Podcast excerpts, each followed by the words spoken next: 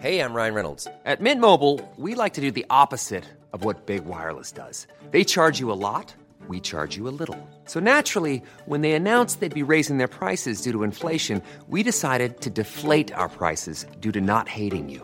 That's right. We're cutting the price of Mint Unlimited from $30 a month to just $15 a month. Give it a try at mintmobile.com slash switch. $45 upfront for three months plus taxes and fees. Promo rate for new customers for limited time. Unlimited more than 40 gigabytes per month. Slows. Full terms at mintmobile.com.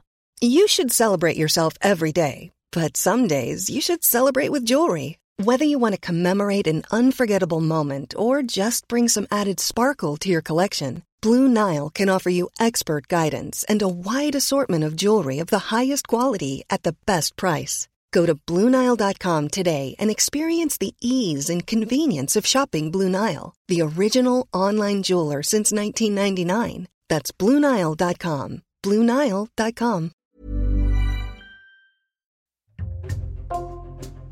Bonjour, c'est Thibault Lambert et vous écoutez Code Source, le podcast d'actualité du Parisien.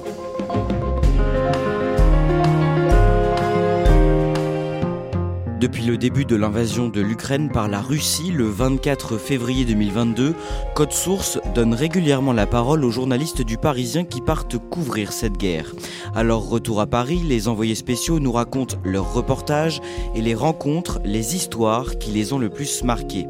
Dans Code Source aujourd'hui, Timothée Boutry, rentré d'Ukraine le 27 décembre après une dizaine de jours sur place, il s'est notamment rendu dans le Donbass à Bakhmut, théâtre d'affrontements intenses entre les armées russes et ukrainiennes, et dans la capitale, Kiev, où il a partagé un repas de Noël avec des habitants.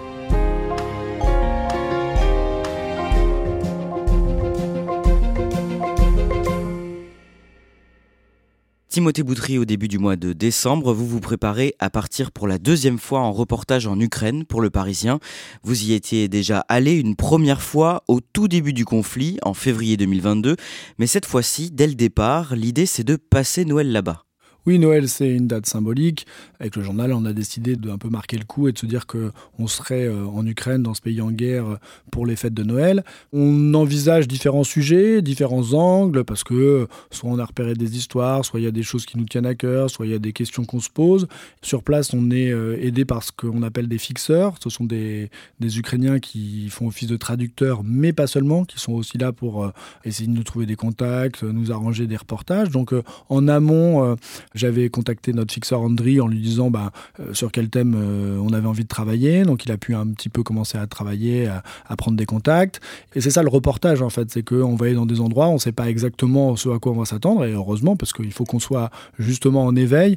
Et euh, on verra sur place, on se dit bah, je serai à tel endroit, bah, il y a peut-être telle histoire qui va émerger. Et puis en fait, on vise des zones, on vise des sujets. Et après, on s'adapte en fonction de, de ce qui se passe sur le terrain. Et vous passerez donc votre réveillon de Noël le 24 décembre au soir avec une famille à Kiev. Vous nous raconterez ce moment à la fin de cet épisode de Code Source. Vous partez donc le mardi 13 décembre 2022 et vous arrivez le lendemain en Ukraine avec le photographe du Parisien Philippe de Poulpiquet. Direction le Donbass à l'est du pays. Rappelez-nous ce qu'il se passe dans cette région. Le Donbass, c'est euh, l'est de l'Ukraine, vers la frontière russe donc. Et sachant que depuis 2014, il y a déjà deux régions qui sont euh, occupées par des séparatistes pro-russes, donc Lugansk et Donetsk. Donc euh, l'Ukraine est déjà en partie amputée de son territoire depuis 8 ans. Et donc le front aujourd'hui, il se situe essentiellement à l'est, mais sachant que la contre-offensive ukrainienne des derniers mois a permis de regagner du terrain un petit peu au nord et un petit peu au sud, aujourd'hui, les combats s'intensifient autour de Donetsk, on va dire donc en plein cœur du Donbass. Est-ce que c'est difficile de se rendre euh, dans une telle région? Ben en fait, pas du tout. Euh, alors, euh, on dispose d'une accréditation délivrée par le ministère de la Défense ukrainien. Elle nous permet de passer des checkpoints très facilement. Et il n'y a pas du tout de contrôle, en tout cas quand on y était à cet endroit-là, sur le travail de la presse. et ça, c'est quand même très appréciable. Le vendredi 16 décembre, vous arrivez à Toretsk, une ville située à quelques kilomètres de la zone séparatiste russe. Qu'est-ce qui vous frappe quand vous arrivez dans cette ville?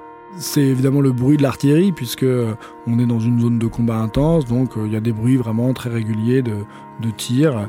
Plus on est à l'aise, plus on est près de la ligne de front, puis les combats sont intenses et on sait que c'est vraiment une guerre d'artillerie. Donc euh, la première chose qui frappe, c'est cette sensation auditive des tirs à fréquence régulière. Vous entrez dans un immeuble avec le bénévole d'une association qui aide les civils qui le souhaitent à fuir la ville.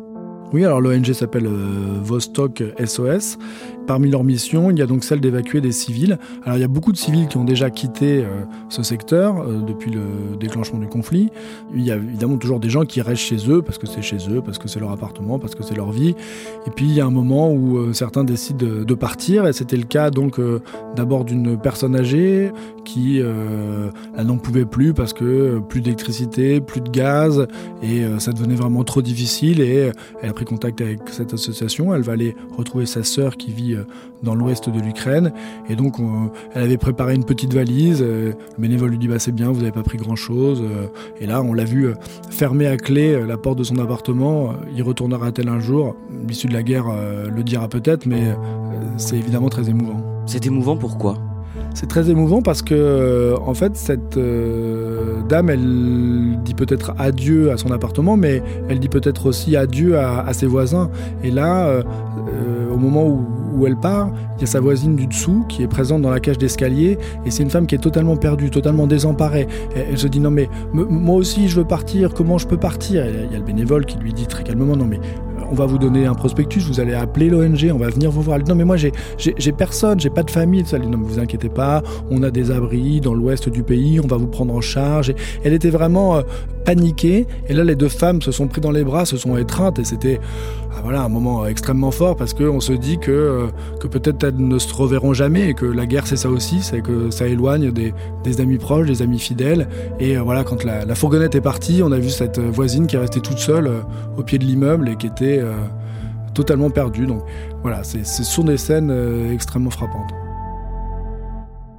Vous faites aussi la rencontre de Diana, 28 ans. Elle a décidé de partir avec ses quatre enfants. Elle s'en va avec ses quatre enfants qui sont très jeunes, mitouflés dans des combinaisons de ski, puisque on est en plein hiver et il fait froid euh, à l'est de l'Ukraine. Elle indique que euh, voilà, ils sont restés depuis un moment, depuis le début du conflit, mais là c'est trop dur, il y a trop de tirs et que ses enfants sont paniqués, n'arrivent pas à dormir, pleurent. Il y a des cours par euh, correspondance, par internet. Mais comme il y a des problèmes d'électricité, il n'y a plus non plus les connexions possibles. Donc voilà, il faut aussi recréer quelque chose pour les enfants. Diana, elle va chez une amie à Poltava, c'est entre euh, Kiev euh, et Dnipro. Et là, il y a la, grand-mère des enfants qui vient, euh, là encore, embrasser sa, belle-fille. il y a évidemment des larmes. On se dit qu'on va se revoir, sans doute qu'on va se revoir, mais c'est évidemment un déchirement de devoir partir vers un avenir qui reste évidemment très incertain. Le lendemain, toujours dans le Donbass, vous vous rendez au plus près de la ligne du front, à Bakhmut, une ville particulièrement dangereuse pour les civils encore présents. C'est un des secteurs les plus disputés du front euh, de cette guerre d'Ukraine. Et c'est, euh, on l'a dit, beaucoup de combats d'artillerie, mais on entend aussi euh, dans le centre de la ville des tirs d'armes automatiques, c'est-à-dire des armes légères, et ce qui signifie donc que les ennemis sont très proches, quasiment face à face, puisque évidemment, avec un fusil d'assaut, vous n'êtes pas très loin de votre ennemi.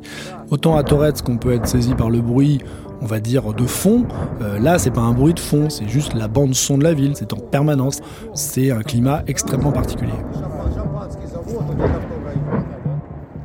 Et à quoi ressemble cette ville quand vous y allez? En fait, il y a quasiment euh, pas un bâtiment qui n'a pas été touché en fait. Euh, les bâtiments d'habitation, euh, les commerces, certains bâtiments qui sont eux vraiment effondrés parce que sans doute qu'ils ont été directement visés. C'est une, quasiment une ville morte en fait parce que dans les rues on ne croise quasiment personne. Alors quelques personnes âgées qui avec leur cabas euh, vont faire les courses, mais sinon c'est très spécial. C'est une ville où il y a quelques checkpoints, beaucoup de véhicules militaires, hein, voilà, mais quasiment aucune voiture civile et quasiment aucun civil qui marche dans les rues. Vous vous rendez d'abord dans un bâtiment de la ville qui a été reconverti en centre humanitaire. À quoi sert cet endroit? C'est une ancienne boutique de vêtements qui se trouve juste en face de la gare de Barkmout. Et donc là, il y a des tables qui ont été aménagées, il y a, on sert du café, du thé, un peu de nourriture. Il y a euh, des grappes de portables qui sont en train de se charger sur des euh, rallonges, puisque donc il y a de l'électricité qui est là grâce à un générateur. Il y a aussi un, petit satellite euh, qui permet d'avoir d'internet, donc c'est quand même un lien vers l'extérieur qui est, qui est primordial. Et là, régulièrement, il y a a des bénévoles qui viennent apporter de l'aide humanitaire, de la nourriture. Il y a aussi une petite pharmacie qui permet donc voilà de, traiter l'urgence. Il y a des peluches pour les enfants qui sont là. Donc c'est un peu le, le centre vital du centre de Barkmouth, mais c'est quelque chose qui est officieux. Voilà, donc c'est pas surprotégé comme endroit, c'est juste un bâtiment qui est utilisé comme refuge humanitaire. Des bénévoles vous accompagnent ensuite dans un abri souterrain où se sont réfugiés des habitants. Décrivez-nous cet endroit.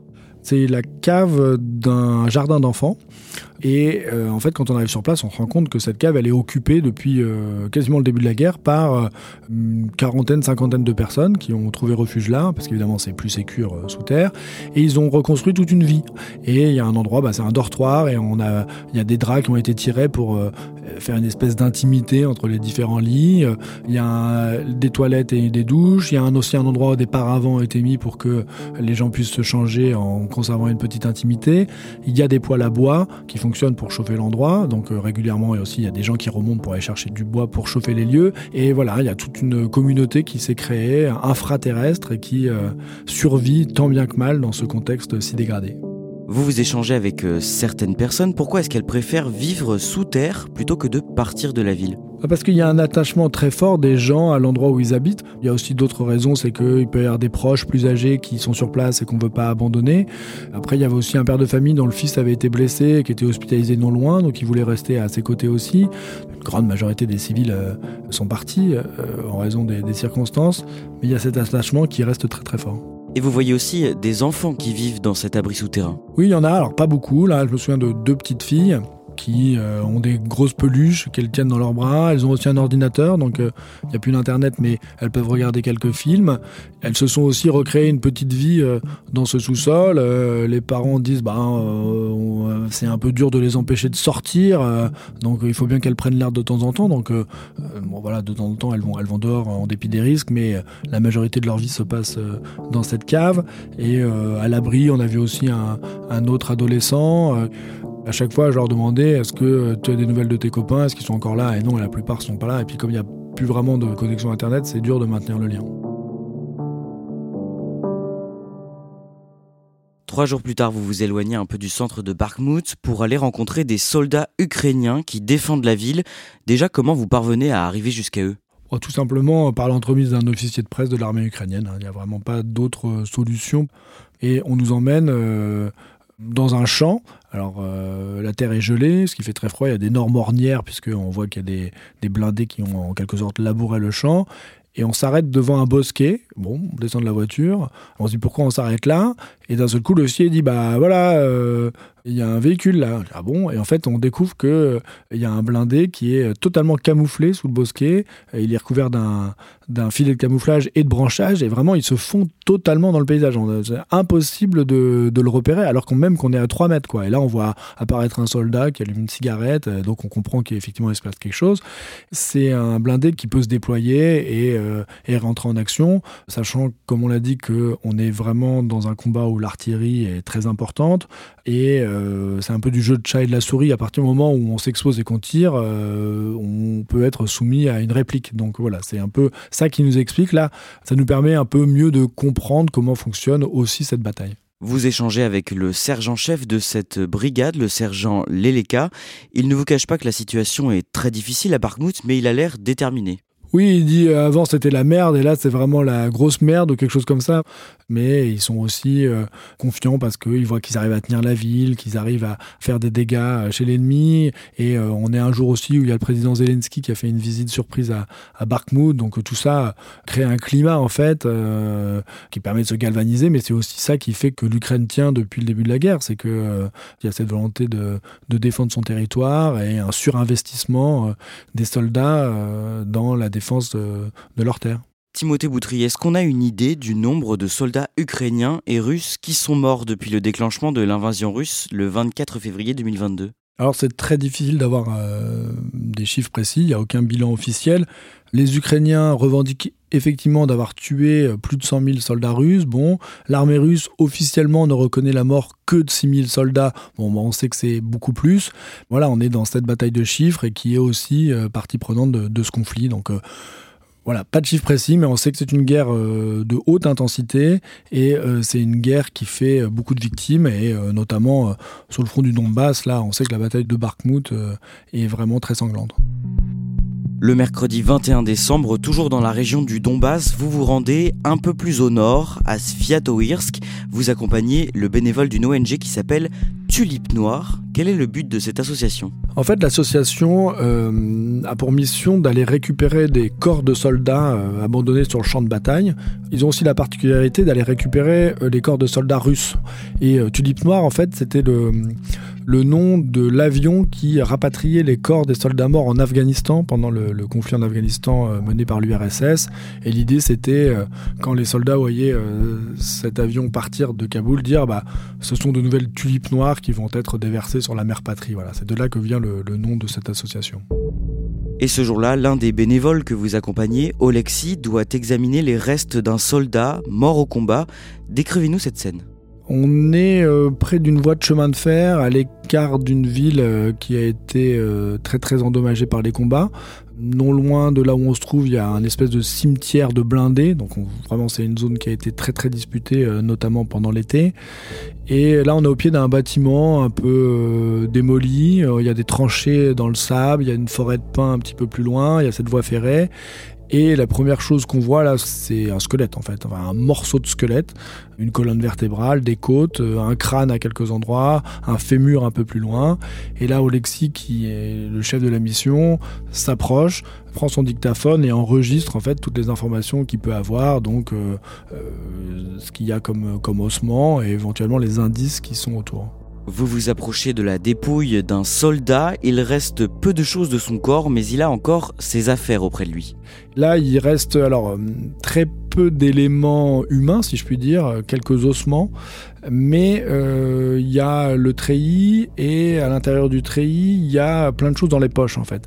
Il y a une pièce d'identité, il y a un ordre de mobilisation, il y a des papiers sur les impôts, il y a une photo de famille avec des enfants, et il y a aussi une lettre euh, écrite euh, par ce qu'on imagine être son épouse qui lui donne des nouvelles de la maison, lui dit que elle sait qu'elle aura peut-être pas trop de nouvelles mais qu'elle aimerait bien la voir et qu'elle l'aime, qu'elle l'embrasse, qu'elle attend qu'il revienne.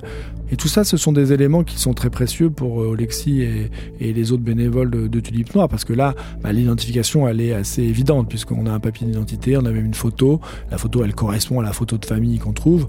Donc euh, tout ça, c'est soigneusement mis dans une pochette et euh, c'est rassemblé avec, avec les restes de son corps. Et tout ça aussi va partir vers la camionnette et va être ensuite utilisé pour permettre l'identification formelle du corps. Et ce bénévole, Alexis, il vous dit ce qu'il motive à identifier tous ces corps, à supporter ces scènes souvent éprouvantes bah, lui, il dit les morts ne font plus la guerre. Ce sont des êtres humains qui sont là et on leur doit aussi le respect. Et euh, je pense aussi à leurs proches qui aimeraient savoir ce qui leur est arrivé, qu'ils puissent être identifiés. Donc c'est vraiment euh, cette humanité qui le motive dans sa mission de rendre hommage en fait euh, aux soldats morts au combat.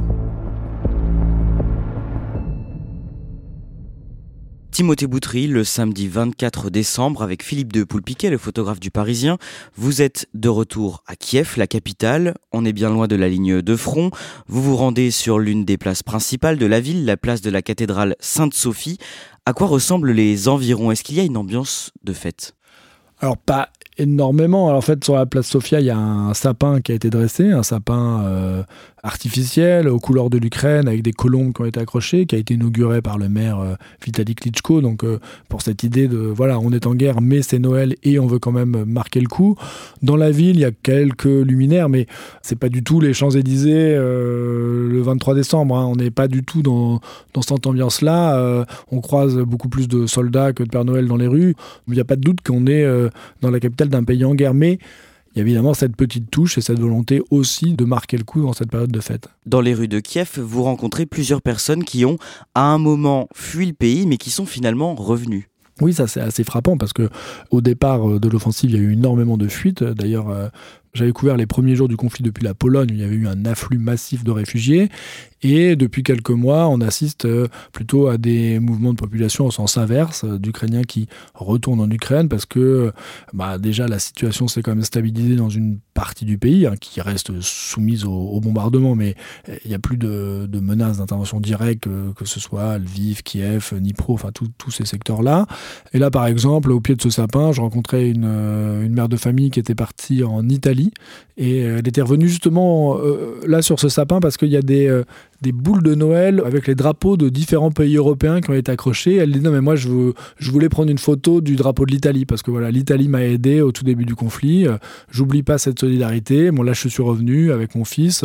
On refait notre vie ici à Kiev, mais euh, j'oublie pas ce qui s'est passé. Ce samedi-là est un jour particulier pour beaucoup d'Ukrainiens qui s'apprêtent à célébrer pour la première fois Noël le lendemain, le 25 décembre. Expliquez-nous ça. La population ukrainienne est très très majoritairement orthodoxe. Les orthodoxes ukrainiens fêtent Noël le 7 janvier. En fait, c'est une histoire de calendrier et c'est le calendrier qui est aussi adopté par la Russie et d'autres pays comme la Serbie. Mais dans la majorité des autres pays européens, les orthodoxes fêtent Noël le 25 décembre. Mais il y a euh, cette volonté euh, de s'arrimer un peu plus à, à l'Occident. Et euh, cette année, euh, les dignitaires de l'Église orthodoxe ukrainienne ont laissé le choix aux paroisses de choisir de célébrer Noël ou le 25 décembre ou le 7 janvier. C'est aussi une manière de se détacher de la Russie, sachant qu'il y a encore des Ukrainiens qui vont euh, évidemment fêter Noël le 7 janvier. On en vient à la soirée du samedi 24 décembre. Vous êtes reçu chez un couple avec leur petite fille. Ils ont accepté de partager ce réveillon de Noël avec vous. Philippe de Poulpiquet est votre fixeur. Décrivez-nous cette famille. C'est une famille typique de la classe moyenne de Kiev. Euh, lui s'appelle Volodymyr, il est euh, ébéniste.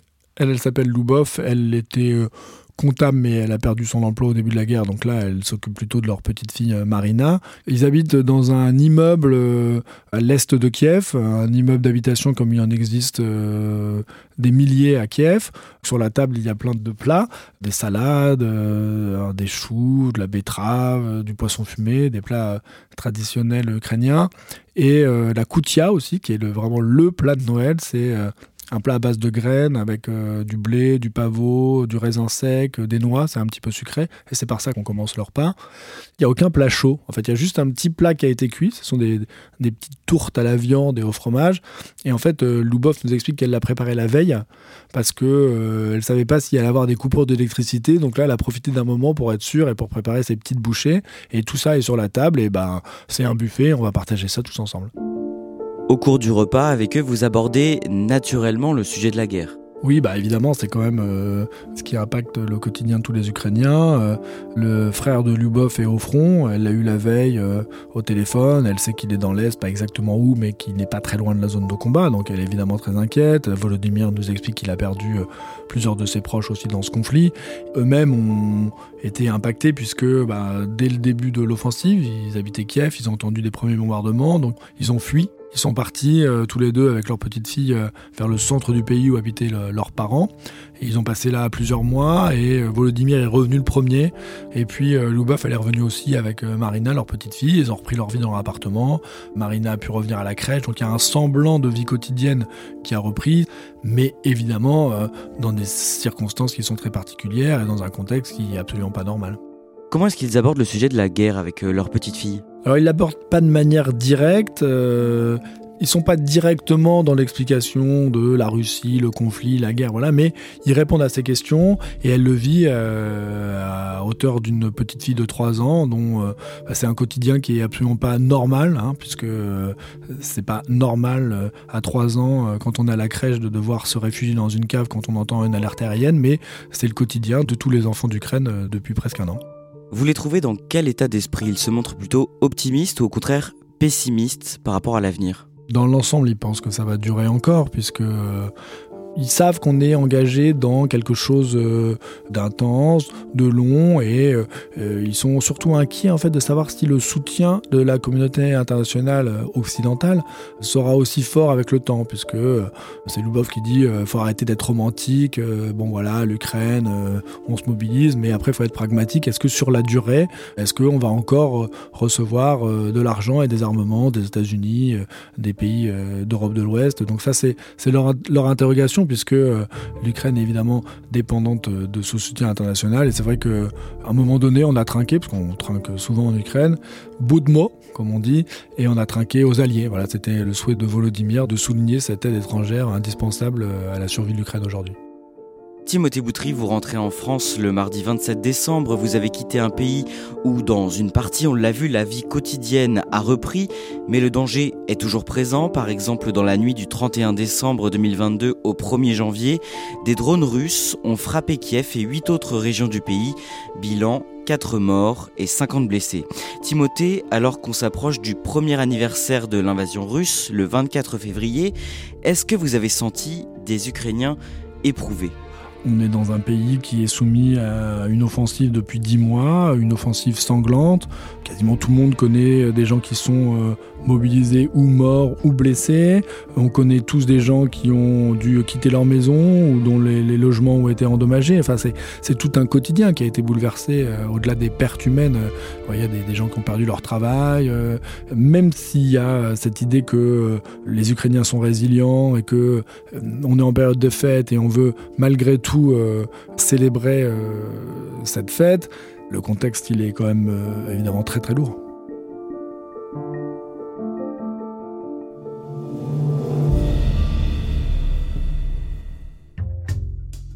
Merci à Timothée Boutry. Cet épisode de Code Source a été produit par Raphaël Pueyo, Clara Garnier Amourou et Emma Jacob. Réalisation Julien Moncouquiole. Code Source, c'est le podcast d'actualité du Parisien. N'oubliez pas de vous abonner pour ne rater aucun épisode. Vous pouvez nous écrire sur Twitter, at Code Source, ou bien directement à cette adresse, codesource at leparisien.fr.